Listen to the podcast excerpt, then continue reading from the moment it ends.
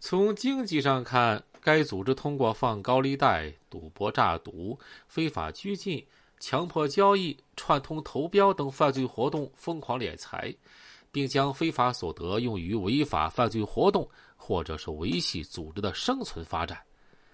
从手段上看，该组织成员在作案过程中啊心狠手辣，导致多人死伤。通过非法拘禁、寻衅滋事。暴力打杀在社会上形成威慑，同时，文烈红还千方百计拉拢腐蚀国家工作人员，寻求保护伞，巩固和扩张其社会影响力。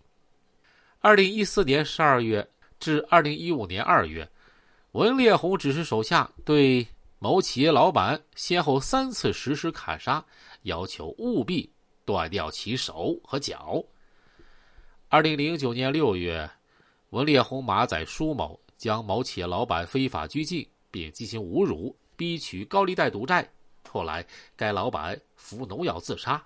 二零一一年九月，文烈红与他人密谋串通，以每亩一百零八万元的底价，将长沙望城区丁子镇五百多亩土地使用权拍走，给国家造成了四亿多元的经济损失。依靠手底下这支打手队伍。文烈红以血路开财路，以商养黑，以黑护商，呵，那生意做的是顺风顺水啊！资本也如同雪球似的越滚越大。二零一五年二月二日晚上七点左右，长沙某国际酒店豪华的酒店大堂挂起了红红的灯笼，迎接即将到来的农历新年。一个在长沙从事房产行业的老板。在和朋友吃完饭之后，下电梯走出酒店大堂。此时他并未发现，一个男子正拿着砍刀悄悄的向他走来。几分钟之后，一阵嘈杂的砍杀声打破了现场的宁静，地上的斑斑血迹让原本喜庆的年味儿荡然无存。挨砍的这个张老板啊，绝对不会想到。指使人砍杀他的，正是自己多年的好哥们、好朋友文烈红。那么，既然这朋友，为啥还要下此毒手啊？这事儿还要从三个月前说起。早在本世纪初，文烈红和张某就彼此称兄道弟了。张某旗下有多个产业，家底殷实，但是也有赌博的恶习。文烈红抓住张某这一弱点，二人迅速从朋友变成牌友，又从牌友变成了项目合作伙伴。从一零年到一五年短短几年间，无论是赌博也好，房产开发也罢，张某先后在文烈红手上累计借取了近十亿元的高利贷，连本带息也还掉了十九亿多元。但是按照文烈红的计算方式啊。张某仍欠他本金四亿多元，逾期高额罚息，只准还息不准还本强抵房产。有了这个提款机，文烈红跟蚂蟥似的，死死盯住张某，不停的吸血。二零一四年五月，被迫无奈的张某只能向有关方面写信控告了文烈红的违法犯罪行为。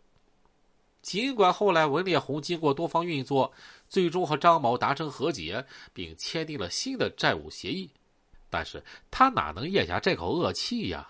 哼，得罪我的人，不会有好结果。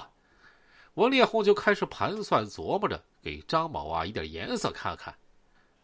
喂，兄弟，没事的话来我这儿陪我洗脚，有个事儿跟你商量商量。一天晚上。正在长沙某酒店洗脚的文烈红，一个电话叫来他的马仔佘某。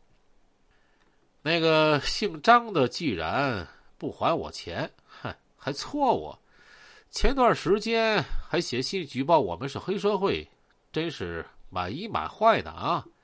二人见面，文烈红开门见山，要求佘某啊找一个靠得住的人，把张某的手脚砍断。只要不搞出人命就行了。为了让佘某没有后顾之忧，文烈红当场表示拿出一百万的运作费用，同时表示事成之后将自己项目上的土方工程全部交给佘某负责。